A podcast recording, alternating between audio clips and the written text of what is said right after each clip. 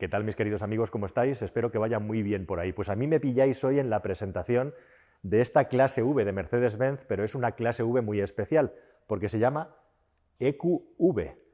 La línea, la gama de vehículos puramente eléctricos de Mercedes, que siempre lleva la nomenclatura EQ, ha llegado a este vehículo que ellos llaman monovolumen, es esta carrocería clásica tan conocida que sirve tanto para la parte de vehículo comercial como para la parte de vehículo de transporte de pasajeros. Y esta EQV 300 es la primera puramente eléctrica que se va a fabricar, digamos, de una manera masiva, puesto que ya hubo una experiencia en Mercedes fabricándolas unas mil unidades más o menos en el pasado. Pero esta, como sabéis, es la primera generación de vehículos eléctricos y esta gama V vuelve también a tener ya una versión eléctrica, como digo, masiva, que además tiene la curiosidad de que eh, bueno, pues conserva todo el espacio en el interior y además también estamos de enhorabuena porque se fabrica en España. Un vehículo, como digo, que es un poquito más alto, dos centímetros más alto, es imposible de apreciarlo a la vista, simplemente para alojar todo el pack de baterías que está en el piso del vehículo y que permite tener un maletero, como digo, y un espacio interior que no cambia respecto a las subes habituales que se siguen fabricando en la línea de montaje de Vitoria, donde se hacen los vehículos de este tipo de Mercedes-Benz. Ahora han añadido una línea más un producto más en la línea, mejor dicho, que es esta eléctrica. Son aproximadamente 1.000 litros de maletero si echamos los asientos para adelante o 1.400 en la versión más larga.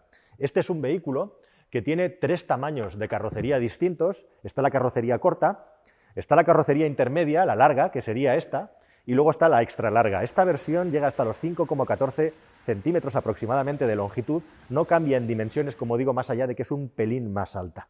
Bueno, tiene algunos cambios estéticos en el exterior. Básicamente lo esencial es que sigue siendo un vehículo muy personalizable.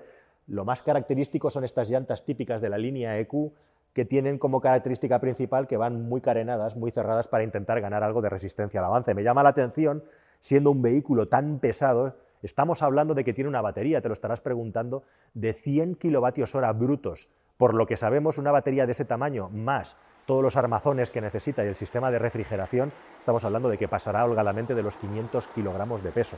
Bueno, pues todo acaba movido por estos neumáticos Goodyear Eagle 205 de tamaño, un tamaño muy comedido, evidentemente para intentar reducir al mínimo el consumo de energía. 100 kilovatios hora de batería brutos, que son 90 kilovatios hora netos, que le dan una autonomía declarada de 357 kilómetros en el ciclo WLTP. Mercedes dice además que este coche es capaz de llegar a los 480, superarlos, si te estás moviendo estrictamente en ciudad. Y eso es interesante porque siempre tenemos la imagen, la idea de que este es un vehículo para viajar con pasajeros, con total comodidad, pero lo cierto es que prácticamente el 80% de la utilización de la SUVE se hace como vehículo transbordador, podríamos decir, para movernos por las ciudades. Es el típico vehículo que vemos en los aeropuertos moviendo a la gente con sus siete plazas, y prácticamente, como dice Mercedes, tres cuartas partes del uso de este vehículo va a ser en zonas urbanas y su perímetro. Desde ese punto de vista tiene sentido que este coche esté pensado desde un punto de vista puramente eléctrico. Mercedes, además, te ofrece la posibilidad de poner un punto de carga en casa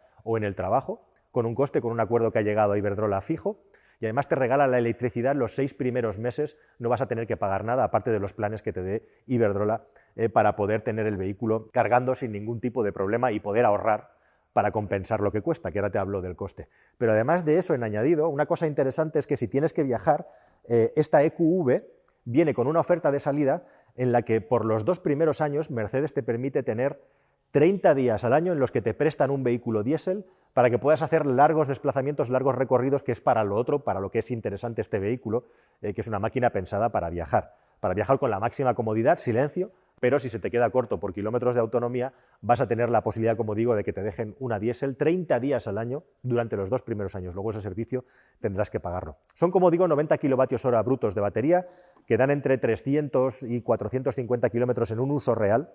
Para un motor de 200 caballos, estamos hablando ya de una potencia interesante, y una velocidad máxima limitada en España de 160 kilómetros por hora, que doy fe que la alcanza e incluso un poquito más. En algunos países sale con 140 y los 160 son un extra.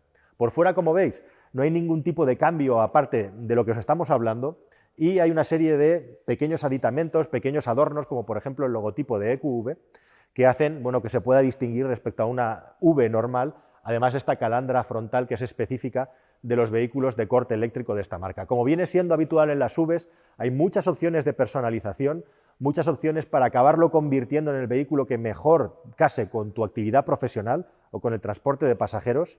Y además, al compartir plataforma y también línea de montaje con las versiones térmicas, tiene algunos detalles curiosos, como el hecho, por ejemplo, de que lo arrancamos con una llave convencional, no hay un botón de start and stop. El motor, curiosamente, conserva también esta tapa, acércate, que normalmente sirve para cargar el AdBlue en los vehículos industriales, aquí no hay nada, como podéis ver, pero la conserva, eh, por una cuestión de diseño y de costes. Aquí tenemos la información sobre la carga de los neumáticos. Realmente aquí donde se carga el combustible, que en este caso no es tal, sino energía, electricidad, es en esta boca de carga que tiene en la parte frontal izquierda. Aquí hay un poco de debate, aquí lo vemos. Y es un coche que tiene capacidad, en esto está muy bien pensado, para cargar de tres maneras. Por un lado, podemos cargar en corriente continua, que sería lo óptimo cuando estemos en la carretera por ahí, hasta 110 kilovatios de potencia admite la batería. Con eso vamos a tener, pues aproximadamente en unos 40 minutos más o menos, una carga que partiendo desde menos de 10% va a llegar al 80%. Y tiene la capacidad también de cargar en trifásica, va a llegar el cargador en este caso hasta los 11,7 kilovatios de potencia de carga. Eso nos da unas 10 horas para llegar aproximadamente a cifras similares e incluso también tiene la capacidad con el CCS de poder cargar eh, en monofásica hasta 7,4 kilovatios de potencia. Y además con un cargador inteligente que nos permite, si estamos cargando en un suco, de la manera eh, más lenta posible, pero bueno, siempre está bien, si no tenemos otra posibilidad de cargar por la noche en un enchufe, de poder cambiar el amperaje al que estamos eh, recargando el vehículo, gestionarlo para no sobrecargar pues, la típica situación de carga doméstica en la que tenemos poca potencia contratada ¿no? y que no acabemos generando un problema porque salten los plomos, en definitiva. Así que por aquí le entra toda la energía a la batería del vehículo y evidentemente la tercera curiosidad también es que lógicamente al tener un coche que está derivado de uno térmico, pues tenemos un capó convencional, tradicional, en el que toda la electrónica y módulos de control de la potencia lo tenemos aquí delante y debajo está el motor eléctrico de 200 caballos aproximadamente, que es lo que sale de convertir los 150 kilovatios que tiene de potencia esta Vito. Por cierto, detalle interesante que se ve poco en los coches eléctricos, el capó está bien acolchado, lo conserva de sus hermanos térmicos. En general, de lo poco que he podido conducir, es uno de los coches eléctricos, digamos, de este tamaño, eh, más silenciosos que he podido conducir eléctricos y no eléctricos, gracias a que está muy bien insonorizado. Pero si os parece eso mejor, nos subimos al interior y os lo voy contando al volante.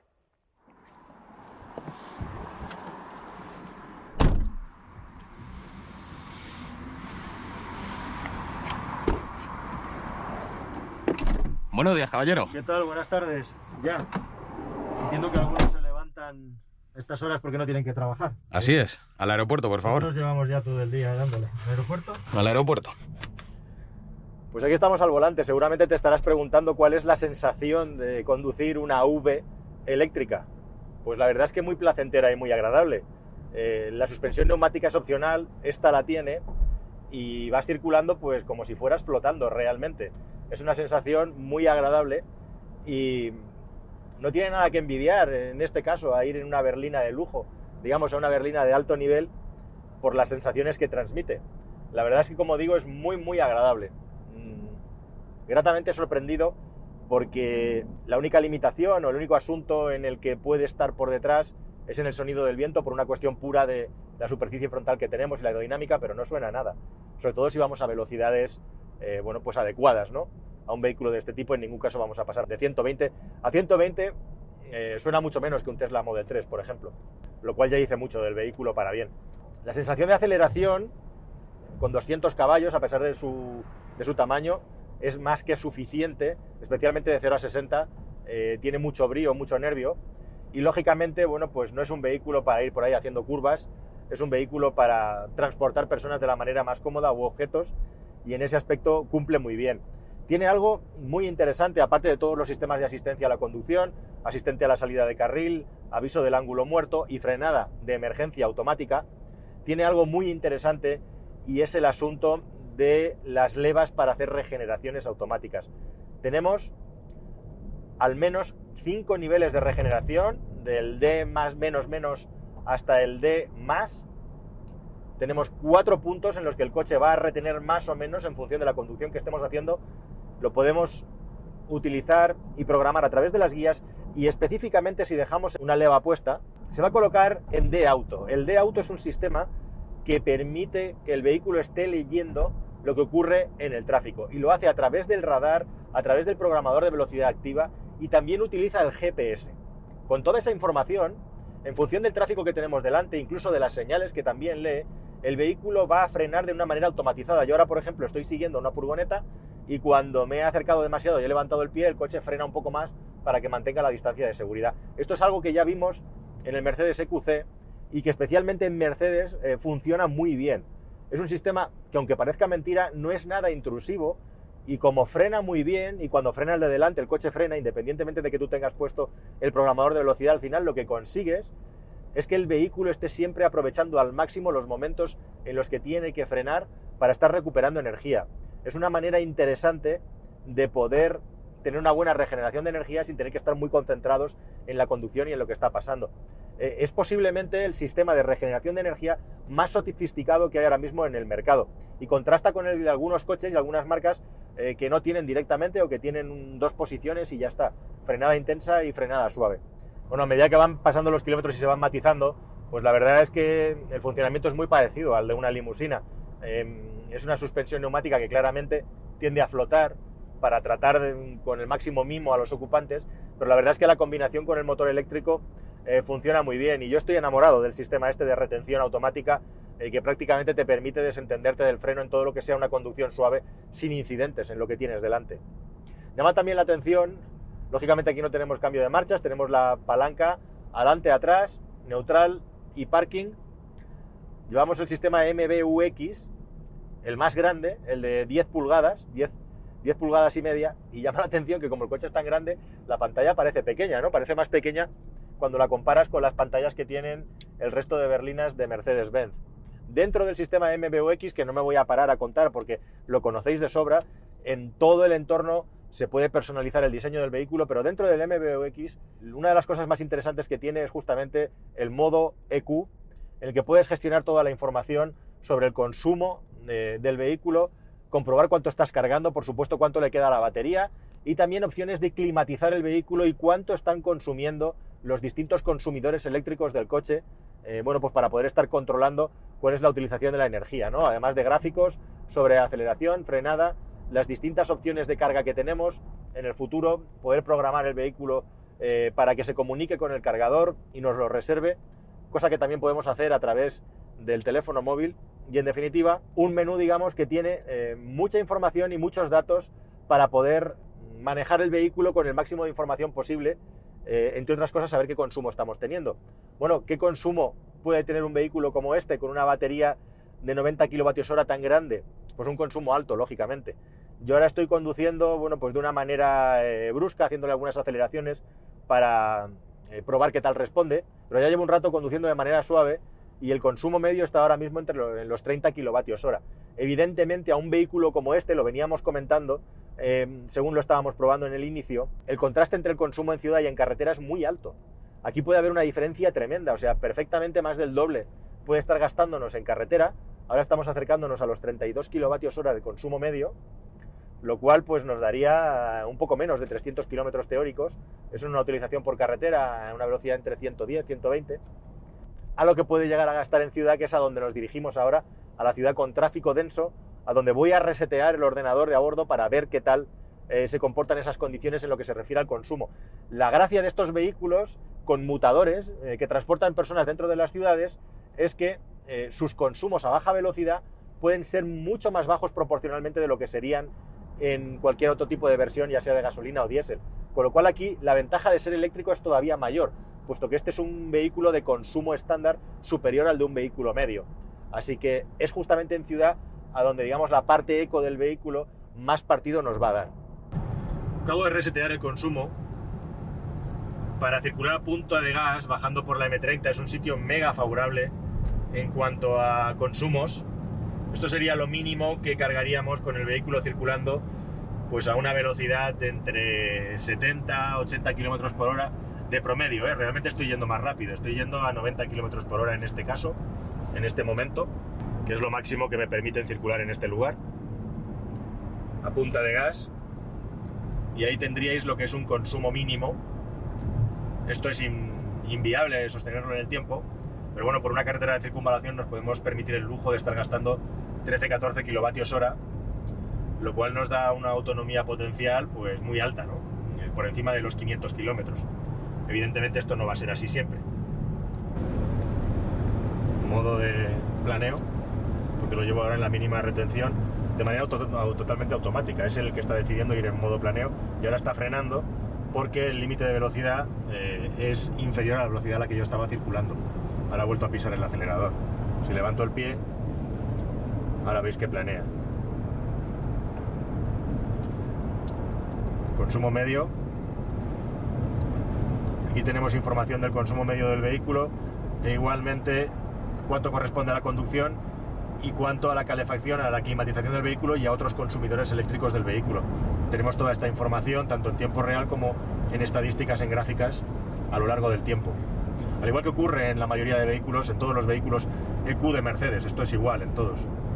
Bueno, el flujo de energía simplemente nos indica si estamos tirando de la batería o le estamos aportando energía, si yo ahora freno, vais a poder ver cómo estamos mandándole energía a la batería.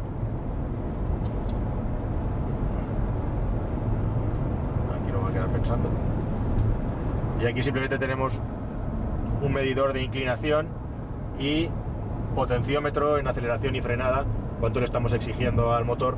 Esto nos puede servir para afinar a la hora de pisar el acelerador y el freno, pues eh, conocer cómo estamos gestionando la energía en tiempo real.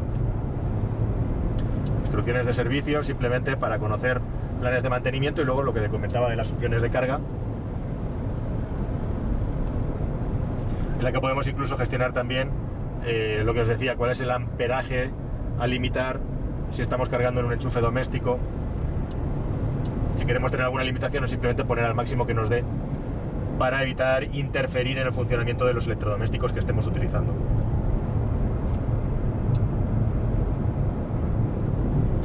Incluso también un sistema inteligente que nos permite mostrar en el mapa las estaciones de carga.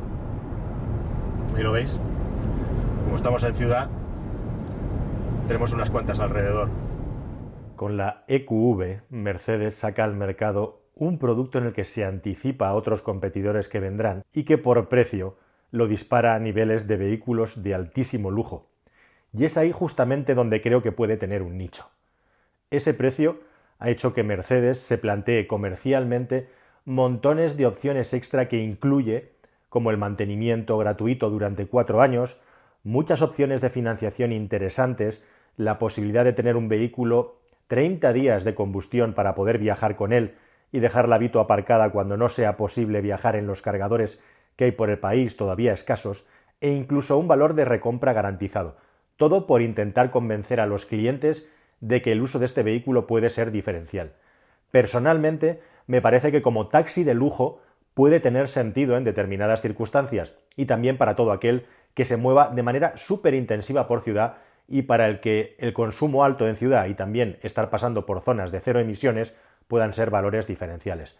Realmente el vehículo es posible que sea el que más me ha sorprendido de todos los coches eléctricos que he conducido en lo que se refiere a la suavidad de conducción y al silencio que han conseguido dentro de este vehículo que, bueno, pues en principio, por la carrocería que tiene, no parecía que iba a ser así. De hecho, me parece directamente eh, que es uno de los mejores vehículos eléctricos en cuanto a confort y silencio de marcha, lo cual puede ser un extra para transportar personas en su interior. Como digo, personas con poderes adquisitivos y bolsillos bastante anchos.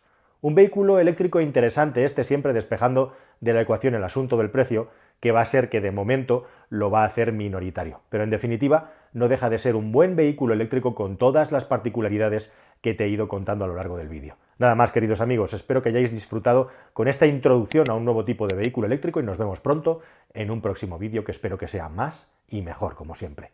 Un abrazo muy fuerte, adiós.